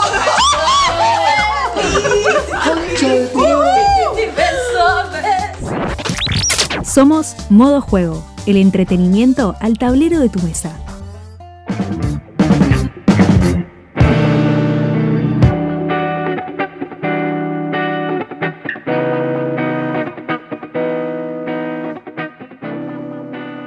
Esta música nos transporta al café lúdico que tenemos en cada podcast acá en modo juego y también nos transporta a tener del otro lado al señor eh, Joel. ¿Cómo te va, Joel? ¿Cómo andas? ¿Todo bien? ¿Todo tranquilo? ¿Vos? Sí, sí, sí. Bien, bien, muy bien. Me alegro. Bueno, hemos charlado que queríamos en este café lúdico comentar sobre aquellos juegos que nos trajimos en el Encuentro Nacional de Juegos de Mesa, que hemos probado, y para dar nuestra humilde opinión de, de qué nos pareció. Pero antes, quiero preguntarte cómo viene Héroes y Dados. Yo necesito todos los meses tener un informe de Héroes y Dados. Ah, esta no me la esperaba, esta pregunta. No, bien, bárbaro, bárbaro. Hoy estamos muy contentos, estamos muy contentos con, la, con, las- con las ventas. Ahí en Casaganga anda en el top 5, por ahora no, no sale el top, así que muy contentos ahí. Bien. Eh, sí, sí. Y hoy justamente yo estuve ahí un ratito, aparte del, del trabajo normal, em, armando un esquema como para poder diseñar el sacabocado, para poder armar los boosters, que son como, como los sobrecitos, ¿viste? Porque en un momento se va a poder comprar de, de nuevos, cosas así, por dos pesos, no por dos pesos literal. Pero bueno, estaba viendo de qué manera podía diseñar algo diferente y bonito y, ya más o menos tenemos. Expander las cartas de a poquito, en, de a puchitos, digamos. No, ya hay pensados, ya hay pensados dos expansiones que ya en, en algún que otro medio los lo comuniqué. Son expansiones competitivas y después va a haber como una especie de base cooperativo Bien. donde se lucha contra un monstruo final, contra un automa.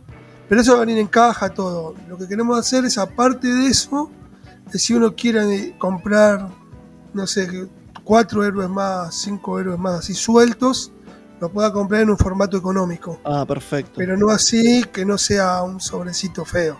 Pará, pero esos héroes son para poder jugar de a más jugadores o siempre jugando a dos?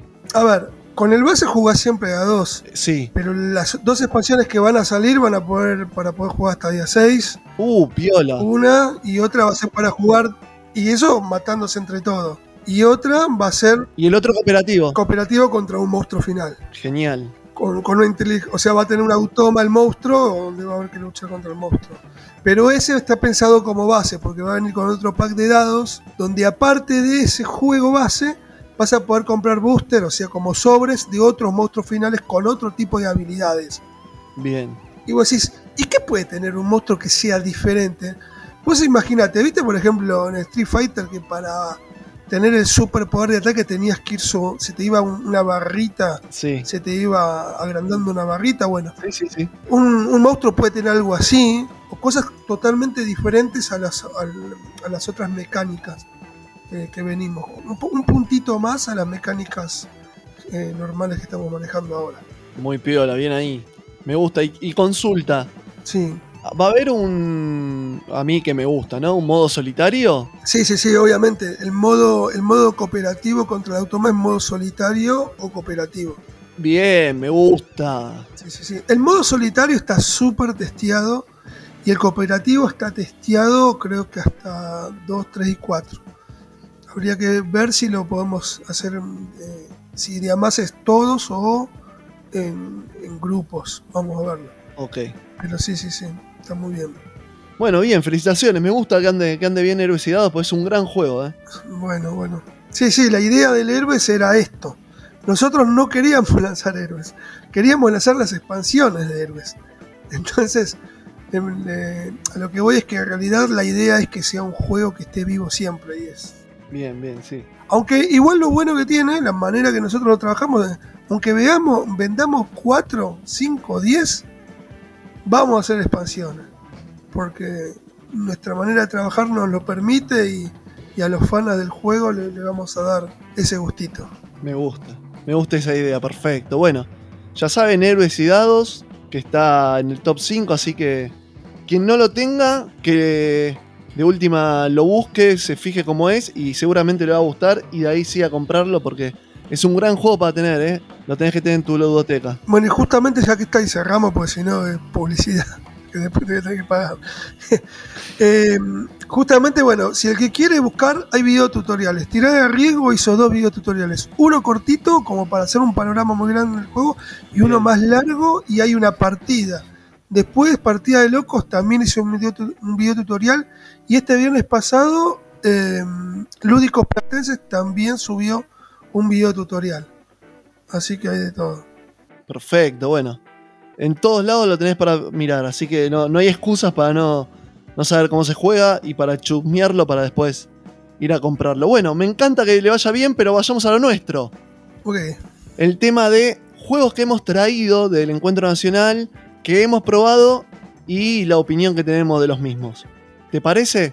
Dale. No sé si querés arrancar uno por uno, arrancar con los tuyos, vamos viendo. Si querés te voy nombrando más o menos que me traje, vos nombrame y después, Dale. si querés, hablamos puntualmente de dos o tres. Te voy a ser sincero, no he jugado todos los que traje. No, yo tampoco, por eso. Eh, sí he visto algún video tutoriales o he leído los reglamentos, pero no tengo la experiencia de todos. Pero no es lo mismo. No es lo mismo. Pero yo estoy seguro que, que está muy, muy bien. Eh, como introducción a esto, yo lo que quiero decir es que yo estoy muy contento. Porque como que volví a mis fuentes de, de juegos de mesa argentinos. Bien. Me traje todos los juegos de mesa argentinos, los busqué, o sea, y eso que yo tuve ahí atrás de un stand. Me tuve que escapar corriendo, tratando de, de buscar, y, y literal, eh, corriendo literal. Así que contento ahí que conseguí lo que quería. Y ahí te das cuenta cuando yo diga los míos van a decir, eh, pero compraste esto, compraste el otro. Voy a dar mis motivos por qué compré cada cosa que compré. Cada uno tiene su, su motivo y, y cada, está muy bien que cada uno pueda comprar lo que le guste. No todos tenemos los mismos gustos, así que está perfecto eso. No, también, pero aparte te abre un poco la calle y decir, ah, claro, te compras esto por tal y tal tema o, o por esta situación que, que vas a vivir o que vivís o lo que sea, viste que a veces uno compra por tamaño de caja y por cantidad de componentes nomás. Que está mal. ¿No? No, no, no está mal, está, es, es otra forma más de comprar. Yo, tam- yo también entro en esa vez, así que yo no puedo criticar a Bueno, nadie. dale. Arranquemos. Dale. Voy a nombrar todo lo que, lo que compré Dale. Y rapidito. Olvir, Paso del Brahman, Kiss Kiss, Patagosaurios, Nació Popular versión cartas y después los de billetera que fueron ahí como una novedad. Me compré todos. Dino Luchas, Conspiranoicos, Días de Playa, Pepinillo, Son Dance. Perfecto. Yo tengo Dino Lucha, Día de Playa, Yacareté, Patagosaurus, Operación Signo y el Carrera de Compras. Bueno, les cuento un poquito mis motivos de compra. A ver, dale. ¿O qué? ¿O por qué compramos? Yo te voy a decir por qué compré también. Porque lo mío es muy particular, ¿eh? También. Bueno. Bueno, voy a empezar por lo más particular. Los jueguitos de billetera. Voy a, voy a meter todos en un, un- en paquete. Los, cin- los, los cinco jueguitos. En realidad es una charla recurrente que venimos con colegas con este formato, si se entra este formato. Yo no me animo a este formato, no. Y la verdad que quería ver bien cómo era este formato, qué posibilidades daba este formato. Así que fue primero con un tono de investigación Hmm. de decir, a ver, ¿qué me está dando este formato y más en, con la producción nacional, ¿no? Y la verdad que re bien, re lindo, tiene sus limitaciones, estoy hablando de manera técnica, a nivel de diseño, en colores, en cómo lo presentás. Algunos lo que hicieron lo envolvieron en un, en un papel de ilustración como para darle un aspecto más, más llamativo, que es en el caso del pepinillo y el dinolucha. Sí. Los otros Día de Playa, Son Dance y Conspiranoicos están con la versión directamente de la símil cuarina del, del billetera. No, y me pareció muy copado. Los juegos me parecen bien. No, es, no son wow, pero tampoco se puede pretender mucho por precio y por lo que estás buscando. Es más o menos el tipo de juego que estoy buscando yo.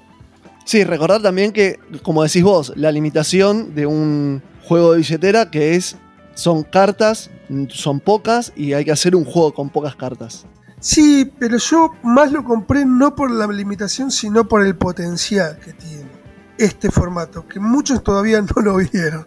Algún día te lo voy a comentar acá. Bueno, para, hablando también con Ari de GG Juego de Mesa, vos lo conoces bien, Jeje, Sí, sí, yo también hablé de este tema con él. Sí. que él dice que por todo este tema de la producción, de los costos, él lo que quiere es arrancar a hacer juegos de billetera por una, también- por una cuestión de costos. Exactamente. de que se, se van a venir los juegos de este estilo, de pocas cartas. Algunos pueden estar de acuerdo, otros no. Otros van a querer siempre seguir haciendo juegos con componentes, entre comillas, bien presentados, pero no hay que escaparle a este formato, como decís vos, porque a mí los juegos me gustaron. No, no tengo todos, como te dije, tengo Día de Playa, Dino Lucha y Pepinillos. Los probé. El Pepinillos, eh, te he comentado, es un juego que me pone muy nervioso por un tema de, de tener que, que decir la, la sílaba y a su vez hacer... O sea, no puedo hacer dos cosas a la vez. Claro, somos hombres, ¿viste? Dice que los hombres podemos hacer de una cosa a la vez. No lo quiero llevar a la cuestión de género, pero Pero puede ser. yo no puedo hacer un, un gesto y la sílaba, no me no coordino. Entonces me pone muy nervioso. Ok. Pero lo he probado con, con mis amigos y les, les gustó, se cagaron de risa, la pasaron bien, que creo que es el objetivo del juego y me parece genial. Tal cual. El día de playa lo jugué en solitario, no lo jugué de a varios, lo he jugado en solitario y me gustó. Sí. Es un juego que se deja jugar. Lo llevé tirado en una plaza, me lo puse a jugar. Me gustó. Como un, lindo solitario. No lo he probado, como dije, de, de a varios. Y después el, el Dino Lucha Sí. es un juego muy simple. Muy Sí. simple. El típico piedra, papel, tijera. Lo jugué con mi sobrina y me cae mucho de risa. Sí, sí, sí. sí. Me cae mucho de risa con el Dino Lucha. Tal cual, tal cual. A veces. Perdón, de decirte que el Pepinillos es. Lo saca Room 2, el día de playa La Pulga de Capista y Dino Lucha es de Ludogonia. Y yo que tengo es el conspiranoico que también es de la pulga. Y el Son Dance es de Mendocen. Bien. Sí, Día de Playa también es un juego que cumple para mí, está bien, es un jueguito para sacar. Es una mecánica que, que no es novedosa en mi caso porque yo ya vengo jugando en solitario de este tipo, así de tipo de mosaicos. Hmm. Pero mm, está muy, la verdad que estaba bien, encima dos mangos, está perfecto. Y si te rompe lo conseguí fácil. Así que está. Y me gusta mucho la portada también. El Dino Lucha, la verdad que no, no le daba dos mangos por el juego. Pero es como decir. Y no, porque decir, uh, a ver. Y la verdad que está bárbaro. Es, es lo que es, es un juego. Piedra, papel o tijera de dinosaurio con fichitas, como que lo vas mejorando, que vas subiendo los puntitos, está bueno. A mí me re gustó. Y ahora te voy a decir bien por qué quiero este tipo de juegos. Y el pepinillo solamente vi video tutorial y leí las reglas, no lo pude jugar. Lo mismo conspiranoicos y, y, y Sundance todavía no ni lo leí, ese le tengo que dar oportunidad. Pero lo que yo te decía, lo que te hago un inciso, con, con lo, que vos me decías de lo de Ari, eh, lo que tiene esto, que las editoriales nuevas que están haciendo ahora y necesitan catálogo, para que la gente entienda, obviamente nuestros clientes finales es el jugador, pero nosotros tenemos el, primer cliente, que es el que apuesta por nosotros, que es el comerciante. Y al comerciante le tenemos que ofrecer catálogo. Si no le ofrecemos catálogo, es muy difícil que te venda, que te compre, perdón. Entonces, eh, yo empecé a generar ventas cuando empecé a tener un catálogo más, más variado. Entonces, a una editorial chiquita que tiene dos o tres juegos nomás, eh, eh, que tenga esta variedad de hacer cuatro o cinco jueguitos de billeteras, ya le, abre un poco más las puertas para entrar a, los comercios. Buena observación, me gusta. Igualmente, yo le pongo asteriscos siempre y cuando también lo- los juegos que saque sean, estén buenos. O en el sentido de que te pueden gustar o no, pero que estén bien. Creo que todos los que hemos nombrado están bien. Algunos te pueden gustar más o menos, pero son todos jugables y son todos para mí de, de calidad, porque la calidad está buena. Digo, la billetera a mí me gusta, las tarjetas están buenas. El tema está dónde lo ubicás. Yo creo que todos los juegos tienen su lugar. Si yo tengo el Olvir o el Paso del Brahman, lo voy a poner en una tienda de juegos de mesa. Hmm. Quizás los, los juegos de día de playa terminan estando en locales de revistas en, en toda la costa, el partido de la costa. ¿Me entendés? Sí. Los juegos de billetera.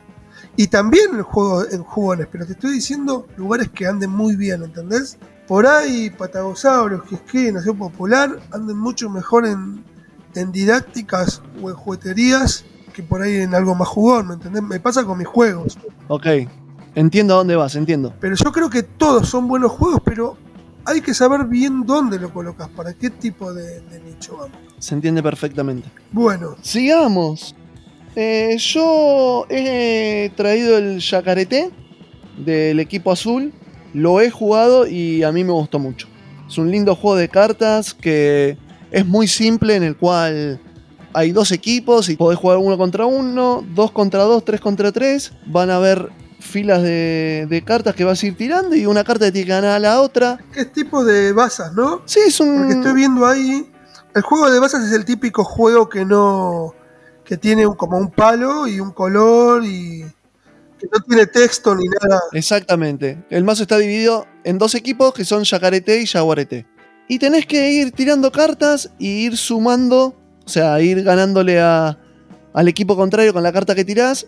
Eh, hay cartas que si las tirás a continuación te pueden llegar a sumar más o menos puntos. Tenés lo que son las figuras que le ganan a los números. Es un lindo juego, a mí me gustó, simple, rápido. Me gustaron muchas ilustraciones del juego. Sí, la verdad que está muy lindo. Es muy lindo. Y, y cumple. Cumple porque jugás una partida y sinceramente vas a tener ganas de jugar otra. Me pasó cuando lo traje acá, me pasó en el Encuentro Nacional de Juegos de Mesa que lo jugamos también. Y quisimos jugar otra porque nos quedamos calientes de haber perdido. Así que para mí es un muy lindo juego. Aparte, masito de cartas como te puede venir cualquier carta, mazo de cartas españoles. Así que es chiquitito.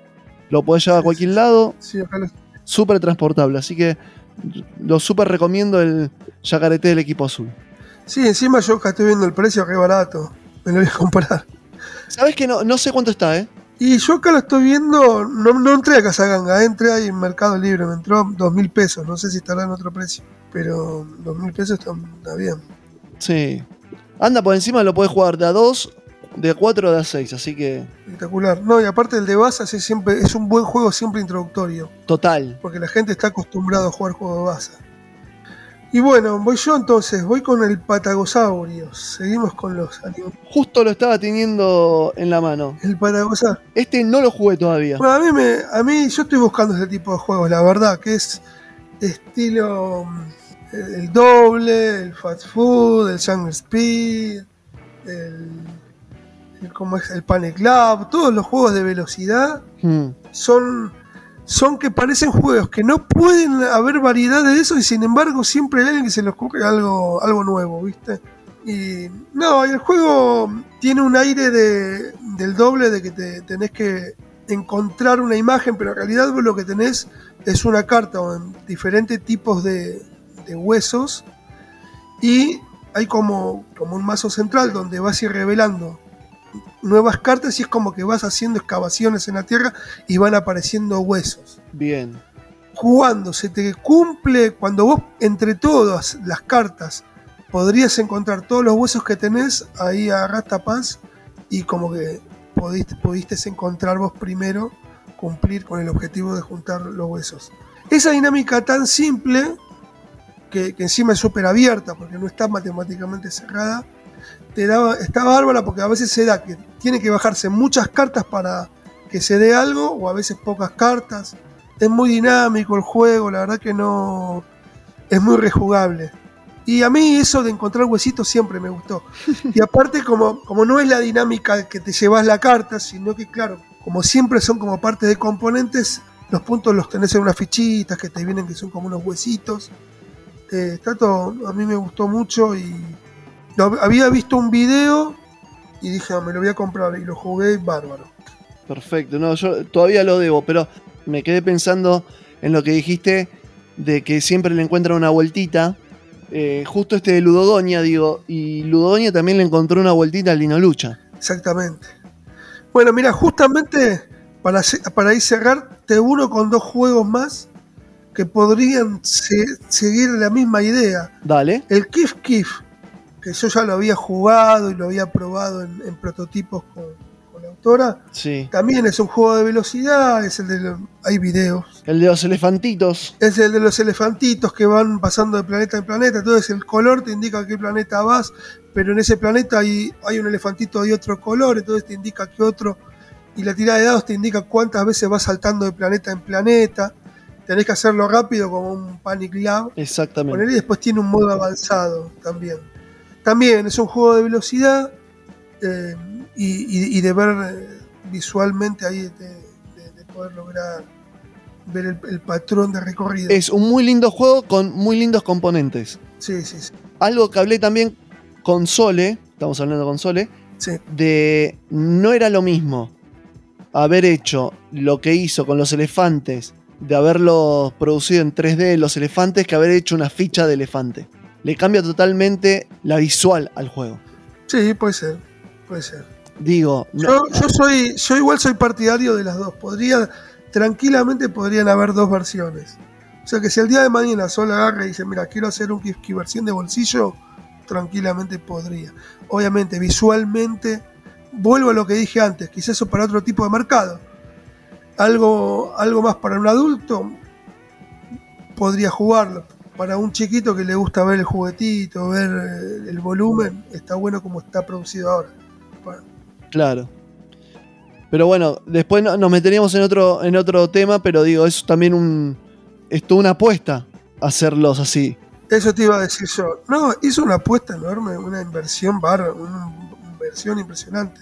No solamente en el componente, la ilustradora que del juego, que es Bianca Papalardo, que es conocida, Hmm. Eh, que le hizo las cartas de tierra feudal. eh, calculo que el año que viene creo que sale. Eh, también, porque uno se piensa que solamente uno invierte en, el- lo tangible y no. Toda la parte intelectual atrás está ahí en ilustración, en el diseñador gráfico. No, no, sí. Un lindo juego, así que quien también no lo tenga o está ahí que no sabe cuál es, que lo vaya a ver el Kif Kif, que, que se va a divertir. Y ya que está, y, y te uno, perdón que te estoy tapando, pero lo que pasa es que es necesario, porque como yo Patagosau- el Patagosaurios lo, lo, lo- lo uní ahí con el Kif Kif por tipo de experiencias, Sí, también está el Nació Popular con el Dino Luchas. Y vos decís, Y entonces, porque el Nación Popular es el piedra y papel y tijera toda la vida. exactamente. Es una carta con piedra, una carta con tijera. Pero luego la vuelta de rosca que le habían hecho al juego original era que la unión hace la fuerza. O sea, que dos tijeras le ganan a una piedra. ¿Entendés? sí. Entonces vos tenías esa situación. Ahora, ¿qué es novedoso de este juego de cartas? Es lo mismo, pero en vez de sacar los diamantitos, de, de tener los diamantitos, tener un formato más grande, tenés todo en un formato de cartas y debes tener el dado de los abrazos, tenés cartas de abrazos. Y tenés un montón de cartas de abrazos. Que era lo lindo que tenía este juego, que el que gana se tiraba el dado de abrazos, o en este caso saca una carta y tiene que hacer un tipo de abrazo Bien. brazo de, no sé, de tantos segundos, brazos sin brazos, no sé si hay brazo de una pata ahora, cosas así. y vos decís, ¿y, yo ¿y por qué compras esto? Y yo compro esto porque a mí, yo te hablo de mi experiencia personal, en mi experiencia post pandemia, me está pasando, bueno, vos sabés que ya, ya lo dije un montón de veces que nos gusta ir de camping y todo eso Sí, y hacemos mucha relación con gente, con una amistad de toda la vida, pero con gente casual. Que, que de golpe la conocemos un día, convivimos 10 días con esa, con esa, en esa amistad y nos tratamos como si fuera de toda la vida. Y ahí entramos a meter este tipo de juegos. Y este tipo de juegos para mí son anterior al introductorio. ¿Qué quiere decir esto? Porque acá no tiene que ni pensar la persona, está jugando un piedra, papel o tijera. claro. Entonces le, le pongo este, después le pongo el Dino Luchas, después ya lo tiro al Patagosaurios, un Kif Kif, y, y ya lo vas tirando, ¿viste? Ah, y ahí ya vas poniendo otro tipo de juegos. Y ahí te armaste todo, to- to- toda la vía para introducirlo a los juegos de mesa. De a poquito, No, y aparte que son juegos disfrutables. obvio. Así que bueno, ahí venía, listo, te cedo la palabra. Bien, súper.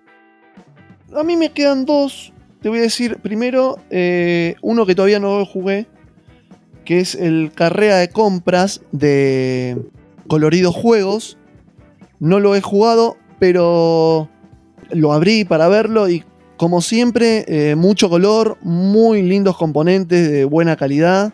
En los juegos como el que tiene click, el juego de fotos, que también tienen las fotitos, las cámaras de fotos impresas en, en 3D. También acá tienen unos carritos de compras en 3D. El tablero de cartón duro está buenísimo, plegable. La verdad que los componentes me sorprendieron un montón, muy lindos. No lo he jugado, he tenido buenas críticas, pero todavía no lo he jugado, así que no voy a, a poder decir mucho más.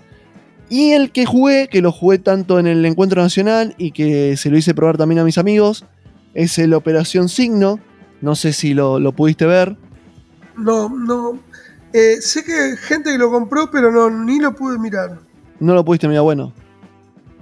Es de Club Marte Juegos, el, el Operación Signos. ¿Qué tal? Ahora voy a. Está muy bueno, un juego party game que a mí me gustó mucho. Lo, lo jugué con Gavita en el Encuentro Nacional y nos reímos muchísimo. La pasamos súper bien. Lo jugué con amigos. Pasó lo mismo, así que súper recomendable que es de... eh, el objetivo es resolver un, un número de tareas. Son poner 12 tareas que tienes que hacer en un tiempo que vos quieras. Puede ser en un minuto y medio, dos minutos, dos minutos y medio, depende la dificultad que quieras ponerle. Y tiene Ah, cartas con objetos y con números, ¿sí? Objetos cuadrado, triángulo, diagonal, X y números que van, creo que del 1 al 9, algo así. Y esas tareas que uno va a ser el líder y va a decir, bueno, en tan, tanto tiempo las hacemos. Y el líder les va diciendo las tareas que van haciendo, que son cada tarjeta, y las tienen que realizar esas 12 tareas en esa determinada cantidad de tiempo. Que las tareas pueden ser de, forma, de grilla, tipo de grilla de 3x3, donde le tenés que indicar que en la fila de arriba va un cuadrado, un- una diagonal y una X, que en la del medio va un círculo, un triángulo, un cuadrado. O sea, de ese estilo. Después tenés una de colección que le vas a decir son 6 triángulos y 4 X. Una de sumas, por eso están los números, que tienen que sumar tal resultado y tienen que poner ese resultado en la mesa. Una de secuencia que puede ser un triángulo, dos cuadrados, un círculo y una X, por ejemplo. Bueno, y así tienen que ir resolviendo todas las tareas. Es un juego muy caótico, muy caótico. sí, se ve medio. que te volvés loco, pero está muy, muy bueno. Así que súper recomendable, a mí me gustó muchísimo. Y nada, chusmenlo si pueden, ahí por las redes. Seguramente Partida de Locos tiene su, su video en YouTube de, de Operación Signo, así que métanle que, que está muy, muy bueno. Sí, sí. Y tiene una estética juego del calamar, ¿eh? que yo lo veía. Estoy mirando tu foto, ¿no? Puede ser, en cuanto. En cuanto, sí, en cuanto a la simbología, sí, me- puede ser. es- Sí, sí. ¿no? Es llamativo. Está bueno. Sí, sí, está, está, está muy lindo. Aparte tiene dos modos de juego. La verdad que, que va súper, súper bien. Obviamente, como siempre digo, a quien le guste este tipo de juegos, tranquilamente podés... Me lo voy a comprar. A, a mí me, me gustó, yo lo, lo súper recomiendo. Y de ahí ya no tengo más. No, y yo después, que, que solamente los voy a recordar de la lista que nombré, que es el Paso de Brahman y el Olvir. Lindo juego el paso de Brahman, me gustó muchísimo a mí. De la pulga capista. Claro, a mí me gusta. mm, Me sorprendió mucho. Yo soy muy fan del Onitama. Hmm, No sé si lo conoces. No, Eh, eh, el- bueno, no te voy a mentir. para el que no lo conozca, el Onitama es como una especie de ajedrez con. Creo que tenés cinco fichitas, ponerle rey y dos más, no me acuerdo ahora. Y el otro también, y en realidad tus movimientos, vos tenés tres cartas, movés una, con cada carta te indica cómo podés mover. Hmm, Cuando la que más, cuando hiciste ese movimiento, la pones en el medio y la va a levantar el otro, y así. bien. Entonces tu juego es, es condicionante, lo que vos hagas se relaciona al otro. Y me recordó un poco eso, salvando las distancias porque no hay, pero hay mucho de eso. De lo que vos haces no solamente es tu movimiento, sino que le das libertad al otro. Es para cranear, es, no es para cualquiera, ¿eh? Para mí es un, está al nivel del ajedrez, ¿eh? ojo, es un juego muy profundo.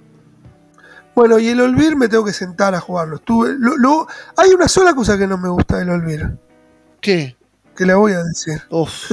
Estás tocando, estás tocando algo, Que no podía decirlo, ¿no? algo sumamente. Que estuve un buen rato sacando las calcomanías y pegando las calcomanías en las bichitas. Pero eso es lindo. Sí, es lindo, es lindo. Pero yo tenía que hacer cosas. Ah, bueno, eso es otra cosa. Vos pensé que yo trabajo de eso. Y era como seguir trabajando. Pero bueno, yo, Sí. yo no opino más del Olvir. No, no, no. Es un, está, a ver, yo me lo compré y, y Es cuando- un juegazo, amo el Olvir, por eso no voy a opinar más, porque siempre opino lo mismo. No, y aparte, una vez que lo terminás de armar todo, te queda una cosa preciosa. Y le agregaron algo que a mí me gusta mucho. Yo no sé cuál compraste vos, Porque hay dos. el que viene en, caja, El, que- el de madera. caja de cartón. Ah, No, no, no, yo tengo el, el último, el de caja de cartón. Sí, pero es como un cajote de madera, ¿eh? porque es un cartón de 2 milímetros. Bueno, pero agregaron una regla que a mí me parece súper, súper buena, que es cuando vos matás a los dos monstruos, los monstruos salen del tablero. Entonces, cuando vos terminás tu turno, tenés la posibilidad de incorporar un, un bicho al tablero. Tenés una opción que es, si querés, lo incorporás, si no, no. El tema es que al- todos buscan matar tan, muchos bichos y en un momento del juego terminás eh, sin monstruos en el tablero. O sea, podés decir, Claro. un, vos no los incorporás Te queda todo librado. exactamente y te queda, te, te quedas sin- Entonces, ¿qué hicieron? Le agregaron una regla que cuando termina el día, sí o sí todos los bichos que están fuera del tablero vuelven a sus cuevas. Ah, Y eso me pareció realmente genial. genial. Así que es, Qué bueno. que- No, y temáticamente hablando está bueno. Sí, total. Así que la verdad que súper bien. Bueno, eso es lo que me, me re gustó del, de lo nuevo del Olvir. Pero yo tengo la versión vieja, así que Sí, la que yo no pude conseguir. Pero esta está buenísima también. Eh, estoy muy contento. bueno, genial. Bueno, así hemos eh, repasado, me parece, bastantes juegos del- de lo que fue el encuentro nacional. Ojo, me quedé con un montón de ganas de comprar otro. Había uno de unos pescaditos. Se lo compraron mis amigos. Después, en el otro De unos grupo- pescaditos. Sí, ¿no lo viste? Que habían. Había un yo creo que se llamaba PES el juego. Ah, del equipo azul. También de Bazas. Sí, sí, sí, sí, sí. Sí, lo tengo, lo tengo. Ah, mira. Sí, sí, sí.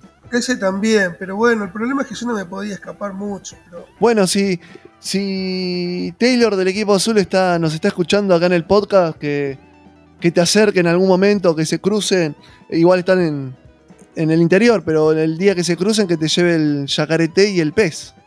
Ah, se lo compro por acá. Por. Estamos en un mundo globalizado. Yo no, yo no puedo aguantar. Yo me cebo, lo compro y me lo traen, me lo entregan mañana. Está muy bien, está muy bien. Es más, ahora quiero el de los pescaditos también, que me acordé que me quedé con ganas. Claro, el pez, que es una caja azul. Sí, sí, bien Sí, sí. despliegue ahí de componentes bárbaros. Y lo bueno que tiene que el pez, que aprendés de, de eso, de los peces, de, de la especie animal que habita en, en esa región y está bueno, porque había un montón de peces, ni los conocía, te soy sincero, no es que... Mira, Así que está, está muy lindo, muy lindo juego. bueno, Pero bueno, bueno, hasta acá, hasta acá hemos llegado con esto del café lúdico post encuentro nacional también hablando de lo que hemos jugado y lo que no, porque algunos no hemos jugado, pero ajá. Nada, sí, Hay que jugar, hay que jugar. Hay que jugar, no, no, no, no queda otra que jugar. A veces es difícil encontrar gente para, para jugar. Sí, a mí se me complica. Estas fechas son complicadas Y para mí. se empiezan a complicar. Y ahora encima viene el mundial, olvídate. Eh, Eso no. ¿Vos decís? Ah, porque vos sos. Vos sos futbolero. Yo no. no- Sí, yo sí. yo no, no. Ojo, capaz es una buena excusa para ver un partido de fútbol y después del partido de fútbol nos ponemos a jugar juego de mesa. Así que ojo. Por ahí puede ir también, ¿eh? Ojaldre. Yo en este, en esto saco chispa porque hay mucha más demanda de juegos de mesa que en otra época del año. Ah, bien. Bueno, aprovechemos entonces. Hay que aprovechar. Fantástico. Bueno, amigo, te estaré molestando el mes que viene para seguir hablando de juegos de mesa. Dale, buenísimo. Y seguramente estemos hablando con Agustín, con el ilustrador de Héroes y Dados, para que nos... Quiero saber un poquito cómo, cómo surgió también la idea entre ustedes. Así que ya para el, el próximo Café Lúdico nos comprometemos a hablar de eso. Dale, Bueno, Joel, te mando un abrazo y nos estamos viendo. dale, buenísimo. Abrazo, chao, chao. Te mando un abrazo.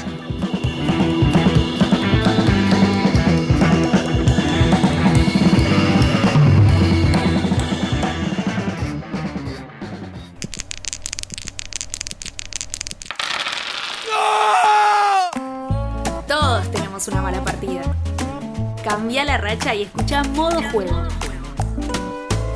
Tu podcast de la, suerte. podcast de la suerte.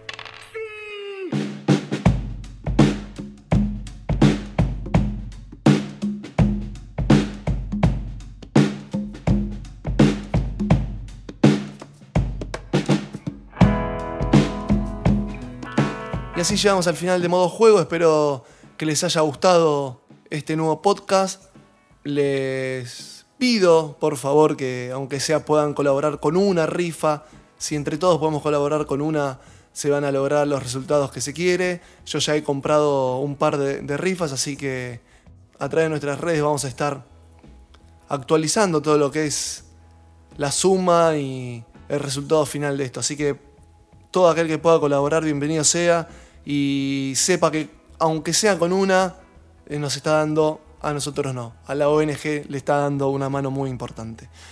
Y algo para finalizar, estén atentos a las redes de, modo juego, más precisamente al Instagram, arroba modo juego, ok, porque en diciembre sale el sorteo de fin de año.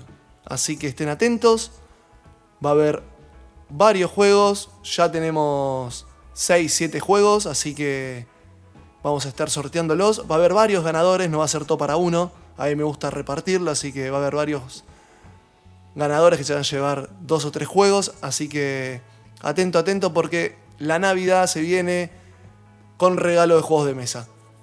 Como siempre les digo, gracias por estar del otro lado, gracias por escucharnos, por seguirnos. Siempre contestamos los mensajes. Escuchen a través de todas las plataformas, lo van a tener en el link que aparece en nuestro perfil de Instagram, así que no hay excusa para que nos escuchen.